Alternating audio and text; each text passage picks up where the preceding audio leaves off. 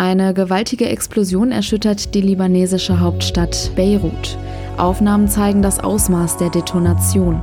Jetzt gibt es eine Spur zur möglichen Ursache. Außerdem Melbourne erneut im Lockdown. Der Bundesstaat Victoria kämpft mit der bedrohlichen Rückkehr des Coronavirus. Heute ist Mittwoch, der 5. August 2020. Ich bin Julia Marchese. Guten Morgen, schön, dass ihr zuhört. Der Rheinische Post Aufwacher. Der Nachrichtenpodcast am Morgen. Bevor wir auf die heutigen Themen schauen, ein kurzer Blick auf das schöne Wetter und wenn man auf die Temperaturen der nächsten Tage schaut, würde ich sagen, so langsam haben wir nach den fast herbstlichen Temperaturen der letzten Wochen endlich unseren lang ersehnten Sommer. Der Tag heute startet zunächst gering bewölkt. Tagsüber kommt dann bei nur wenigen Wolken die Sonne raus. Es bleibt trocken. Laut dem deutschen Wetterdienst liegen die Höchstwerte bei 25 bis 30 Grad. In der Nacht kühlt es sich nochmal etwas ab mit Temperaturen zwischen 17 und 13 Grad. In den nächsten Tagen steigen die Temperaturen aber weiter an. Morgen zum Beispiel liegen die Höchstwerte bei 30 bis 34 Grad. Am Wochenende steigt die Temperatur sogar auf bis zu 37 Grad. Es waren Bilder, die erschüttern. Als ich gestern Abend die Nachrichten geschaut habe, war ich sprachlos. Die Explosion am Hafen von Beirut. Bislang sind 70 Menschen dabei ums Leben gekommen und rund 3000 sind verletzt. Im Libanon läuft natürlich die Suche nach der möglichen Ursache auf Hochtouren und es gibt tatsächlich bereits eine Spur. Gil Jaron von der deutschen Presseagentur hat den Überblick. Gil, was ist eigentlich auf den ganzen Videos zu sehen, die gerade überall abgespielt werden? Also auf Videos ist zu sehen, wie es im Hafen erst brennt. Mehrere kleine Explosionen sind zu sehen, die an Feuerwerkskörper erinnern. Kurz darauf folgte eine gewaltige Detonation mit einer Pilzwolke und einer Druckwelle, die sich blitzschnell kreisförmig nach außen ausbreitet. Es gab ganz schnell Vermutungen, dass ein Lager mit Feuerwerkskörpern in Brand geraten war. Das erklärt aber noch lange nicht diese gigantische Detonation. Was könnte denn die mögliche Ursache für die Explosion sein? Weiß man da jetzt schon mehr? Eine sehr große Menge Ammoniumnitrat könnte nach libanesischer Einschätzung die Detonation verursacht haben. Die Substanz dient vor allem zur Düngemittelherstellung. Zersetzt sich Ammoniumnitrat, kann es bei hohen Temperaturen detonieren. Also gut möglich, dass die Brände und die kleineren Explosionen im Hafen eine fatale Kettenreaktion ausgelöst haben. Laut Ministerpräsident Diab sollen fast 3000 Tonnen der Substanz sechs Jahre lang ungesichert in einer Halle am Hafen gelagert worden sein. Stimmt das, fragt sich, wer dafür verantwortlich war. US-Präsident Trump zufolge ist es ein Anschlag gewesen. Seine Generäle gingen angesichts der Art der Explosion davon aus, dass es sich um eine Art Bombe gehandelt haben muss. Was ist davon zu halten? Ammoniumnitrat kann man zwar auch zum Bombenbau nutzen, aber Anhaltspunkte dafür, dass es ein Anschlag war, liegen bisher nicht vor. Trump sagt ja auch nur, seine Berater würden denken, dass es eine Art von Bombe war. Also war es ein Anschlag, war es ein Unfall? Zu diesem Zeitpunkt würde ich zwar gar nichts ausschließen, dafür sind zu viele Fragen offen, aber Hinweise oder gar Beweise für einen Anschlag gibt es bisher nicht. Und was bedeutet diese Katastrophe für den Libanon? Ja, für den Libanon ist das ein absolutes Desaster. Das Land steckt in einer tiefen Krise.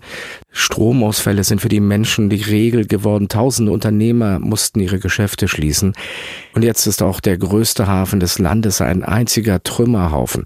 Auch politisch ist das Land instabil. Eine Regierungskrise jagt die andere und an der Grenze zu Israel haben jüngst die Spannungen wieder zugenommen. Vor allem ist es aber eins eine menschliche Tragödie. Ich war selber mal vor etlichen Jahren in Beirut und äh, eine wirklich interessante Stadt, faszinierende Stadt mit ganz, ganz vielen Gesichtern. Als ich gestern die Bilder sah, da war ich wirklich, wirklich, wirklich fassungslos. Danke für den Einblick. Und natürlich ist Corona auch heute ein großes Thema. Gerade ist ja noch alles irgendwie ganz okay bei uns. Wir können in den Urlaub fahren und auch sonst vielen Dingen wie gewohnt nachgehen. Natürlich mit Maske, aber manchmal vergesse ich ehrlich gesagt, was gerade eigentlich los ist. Es fühlt sich gerade fast alles normal an. In Australien sieht das schon wieder ganz anders aus. In der Großstadt Melbourne wurde erneut der Lockdown ausgerufen und weiter verschärft. Die meisten Geschäfte, Pubs und Hotels müssen ab heute geschlossen bleiben. Die Menschen sind dazu aufgerufen, unbedingt im Homeoffice zu arbeiten. Die Maßnahmen sollen für mindestens sechs Wochen gelten. Ein totaler Rückschlag. Antje Müller berichtet für die deutsche Presseagentur aus Sydney. Antje, wie kann man sich das gerade vorstellen? Muss jetzt alles in Melbourne dicht machen? Nee, oder? Nein, Bäcker, Metzger, Supermärkte, Apotheken, die Post und so weiter, das bleibt alles offen. Allerdings wird da der Betrieb eingeschränkt. Wer da arbeitet, braucht eine Erlaubnis, um das Haus zu verlassen. Die muss der Arbeitgeber ausfüllen. Und ansonsten muss man von zu Hause arbeiten und kann oder kann einfach nicht mehr zur Arbeit gehen. Und für Leute, die sich isolieren müssen, zum Beispiel weil sie einen Coronavirus-Test gemacht haben und auf das Ergebnis warten, gibt es heftige Strafen, wenn sie dagegen verstoßen. Knapp 5000 Dollar kann das jetzt kosten. Und Stichwort zweite Welle. In Deutschland reden wir ja auch alle darüber. Wie sieht es in Melbourne und im Rest Australiens aus? Ist das gerade die zweite Welle? In Melbourne sieht's nicht gut aus. Die bisherigen Einschränkungen, die ja schon seit Wochen gelten, die scheinen nicht zu greifen. Die Zahl der Fälle geht nicht runter, deshalb werden ja jetzt die Maßnahmen verschärft.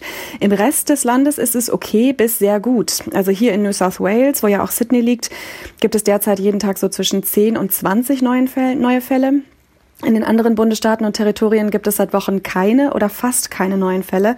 Trotzdem sind viele inländische Grenzen allerdings geschlossen. Wie erlebst du denn die Pandemie persönlich in Sydney? Welche Einschränkungen musst du gerade in Kauf nehmen? Naja, dadurch, dass es hier in Sydney vergleichsweise wenige Fälle gibt, fühlt es sich gar nicht so sehr nach Pandemie an. Also die Restaurants und Läden haben auf für weniger Leute gleichzeitig. In Restaurants und Pubs muss man sich mit der Telefonnummer registrieren. In meinem Yoga-Studio wird am Eingang Fieber gemessen. Es ist überall etwas leerer, was ich ganz angenehm finde. Also es sind alles eigentlich keine Einschränkungen, keine wirklichen. Es gibt auch keine Maskenpflicht. Und innerhalb von New South Wales kann man gerade auch reisen. Aber trotzdem rechnen eigentlich viele damit, dass sich das ganz bald ähm, wieder ändern könnte. In Melbourne ging das ja auch ganz schnell. Also wenn etwas außer Kontrolle zu geraten scheint, dann sind die Behörden hier ziemlich strikt. Also mal gucken, es kann sich alles ganz schnell ändern. Vielen Dank für deinen Einblick. Wir sind gespannt, wie sich die Lage entwickelt, auch hier in Deutschland. Und jetzt noch die Themen, die heute wichtig werden. Das Auswärtige Amt hat aufgrund der relativ niedrigen Zahl von Corona-Neuinfektionen die Reisewarnung für die wichtigsten türkischen Urlaubsgebiete aufgehoben. Das gilt für die bei Touristen beliebten Orte Antalya, Izmir, Aydin und Mula. Bislang galt hier die Reisewarnung bis zum 31. August. Im Oberlandesgericht Frankfurt wird heute im Prozess um den Mord am Kasseler Regierungspräsidenten Walter Lübcke erneut eine Aussage des Hauptverdächtigen erwartet. Der mutmaßliche Täter soll den CDU-Politiker 2019 aus rechtsextremistischen Motiven erschossen haben. In Gießen wiederum beginnt heute der Prozess gegen sieben von insgesamt elf Angeklagten, die im Darknet einen Drogen-Online-Shop betrieben haben sollen. Sie sollen diverse Drogen in den Niederlanden beschafft, an verschiedenen Orten in Deutschland deponiert und weiterverkauft haben. Die Abnehmer zahlten laut Anklage in der Kryptowährung Bitcoin. Insgesamt sollen sie damit einen Umsatz von 560.000 Euro erzielt haben. Nordrhein-Westfalen will bei Verstößen gegen die Maskenpflicht in Bussen, S-Bahnen und Straßenbahnen künftig sofort ein Bußgeld von 150 Euro abkassieren. Das teilte NRW-Verkehrsminister Henrik Wüst der Rheinischen Post mit. Bislang wurden Bußgelder nur erhoben, wenn Fahrgäste sich weigerten, eine Maske aufzusetzen. It's one small step for man, one giant leap for mankind. Na, wer hat es erkannt? Genau, es ist die Aufnahme aus dem Jahr 1969. Neil Armstrong ist der erste Mensch, der einen Fuß auf die Mondoberfläche gesetzt hat. Ein kleiner Schritt für einen Menschen, aber ein großer für die Menschheit. Heute wäre der Mondpionier 90 Jahre alt geworden. Das war der Rheinische Post Aufwacher vom 5. August 2020. Wenn ihr Fragen, Lob, Kritik oder Themenvorschläge habt, schreibt uns gerne an aufwacher.rp-online.de. Am Nachmittag gibt es wie gewohnt noch unser Aufwacher-Update. Mein Name ist Julia Marchese. Ich wünsche euch einen schönen Tag. Genießt die Sonne, macht's gut. Ciao. Mehr bei uns im Netz www.rp-online.de